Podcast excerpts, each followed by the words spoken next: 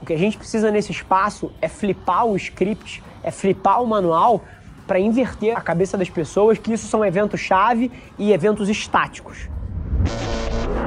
Esse é o Nas Trincheiras.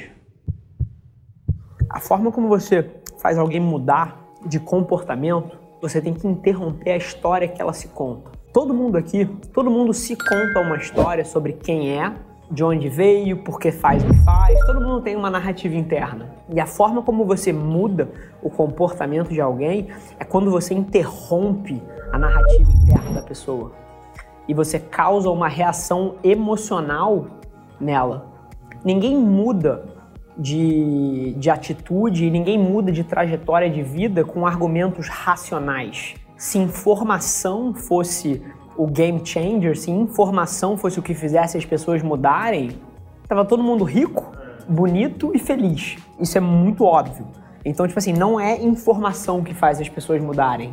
São reações emocionais. Por que, que alguém, quando é demitido e quando passa por uma, pedreira na vida pessoal, falta de dinheiro, na hora que consegue um outro emprego, arrebenta nesse emprego e valoriza e dá um gás. Porque ele teve uma reação emocional que mudou o sistema de crença dele. Mesma coisa um cara obeso, 180 quilos, que recebe um diagnóstico de morte do médico dele e fala que daqui a um ano vai morrer. E aí o cara muda todos os hábitos, não só emagrece, como vive até os 95 anos. Tem vários casos desses. O cara nunca foi magro na vida, o médico fala, você vai morrer.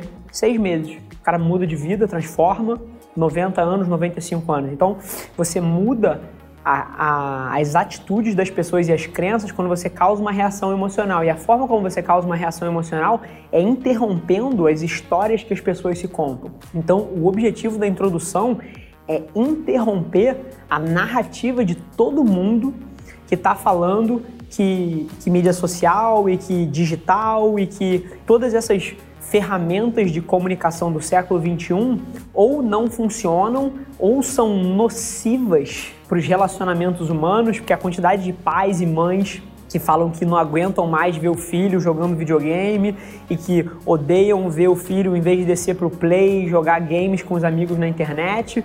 Cara, isso é simplesmente a nova realidade. Então a gente precisa de uma forma muito visceral interromper essa narrativa das pessoas e falar também da publicidade. Então também interromper de uma maneira visceral, falando em termos absolutos, que a propaganda da forma tradicional morreu, que ninguém mais quer ver o seu banner, ninguém mais quer ver o seu ticket de desconto, ninguém mais quer ser interrompido na sua experiência. Então, a gente tem que de uma maneira muito forte interromper a narrativa da publicidade tradicional e interromper a descrença das pessoas no digital e no social. E aí, galera do podcast, Rafa Velar na área, para tudo. Igual o João Kleber, para, para, para, para, para, para, para tudo.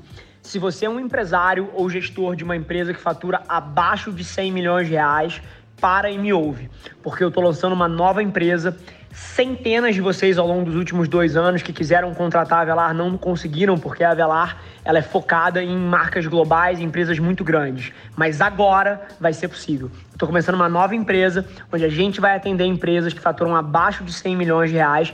Então, se você está nesse perfil e você quer transformar o seu negócio frente a tudo que o Covid está fazendo no mundo dos negócios, toda a transformação digital que vai acontecer nos próximos anos, você precisa ganhar mais contexto na nossa nova empresa. Eu ainda não vou abrir o nome, mas se você quiser entrar na lista de espera para ser um dos primeiros clientes, a gente vai privilegiar quem tiver na lista antes, você tem que entrar agora, agora, em www.rafavelar.com.br barra futuro.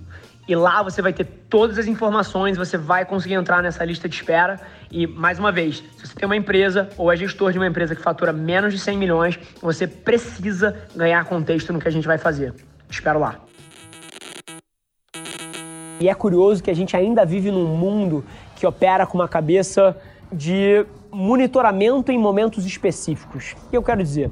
Uma marca quer posicionar um produto, uma marca quer posicionar alguma coisa, ela faz uma puta pesquisa quali, uma puta pesquisa quant naquele dado momento do tempo. E eu vejo valor nisso, tá? Mas agora, o que eu desafio as marcas e as pessoas a pensarem é que essa pesquisa quant quali, ela roda 24 por 7 nas redes sociais. Você tem como saber comportamento de consumidor, preferência de produto, saúde de marca em tempo real, todos os dias, com que te mostram isso o dia inteiro e que podem inclusive ser o ponto de partida para o criativo da campanha e que esse monitoramento quanti-quali de pesquisa em tempo real é o que dá origem para o fio condutor do resto da estratégia inteira. Então assim, comportamento do consumidor em 2020 ele não tem que ser pensado em termos de momento-chave. Não, não é uma pesquisa que você roda uma vez por mês. Ele é um processo diário das suas equipes de marketing, de comunicação e produto que joga integrado na estratégia da empresa. Então, assim, o que a gente precisa nesse espaço é flipar o script, é flipar o manual para inverter a cabeça das pessoas que isso são eventos-chave e eventos estáticos. Porque isso roda todos os dias em tempo real e em escala e com qualidade de informação suficiente para ser acionável em termos de tomada de decisão nas 7, 11 plataformas. No meu caso aqui já tem 18, 20. Eu monitoro 20 plataformas diferentes aqui, que são onde a formação de opinião está sendo feita, que são os data points que você deveria estar interessado para orientar a, a educação da sua marca em relação aos consumidores. Então essa é a provocação. Na minha visão, isso vai muito mais para uma coisa 24 por 7, ongoing, e que informa a estratégia em tempo real em vários outros braços, desde mídia até criativo, do que uma coisa estática que é feita num dado momento de tempo para um objetivo específico. Acho que essa é um pouquinho da visão, é, é, é um pouco da tese em cima da qual eu estou construindo uma agência inteira e é o que eu acredito, é o que eu vivo no meu dia a dia e é o que eu desafio todos vocês a se provocarem enquanto vocês tocam as estratégias das empresas de vocês.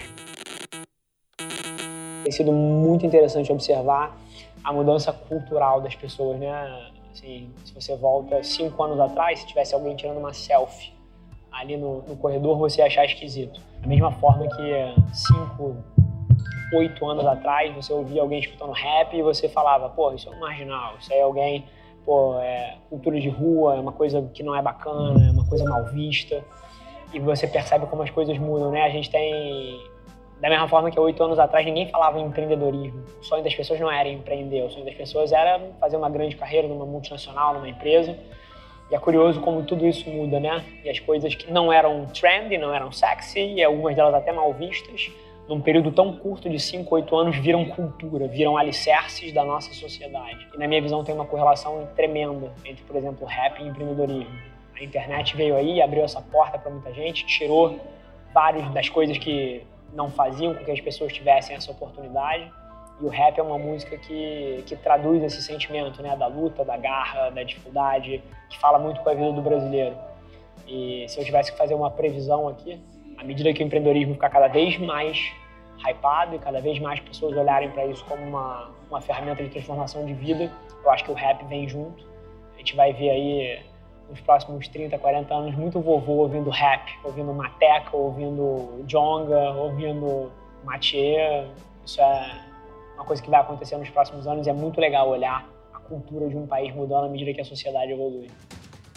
Esse foi mais um episódio da nossa experiência em áudio. E como eu já falei, eu adoraria saber que você está gostando do que a gente está compartilhando por aqui. Então não esquece, se você está tirando valor desse conteúdo, ia significar o mundo para mim, que você tirasse um print da sua tela, postasse no Stories me marcando e aproveita para ir na sua plataforma favorita também e deixar um rating de cinco estrelas e um comentário lá, ajudando a gente a construir essa comunidade tão vibrante que move o Brasil para frente através do empreendedorismo e que fala desse Brasil que dá certo. É um prazer ter vocês comigo e a gente se vê no próximo episódio do podcast.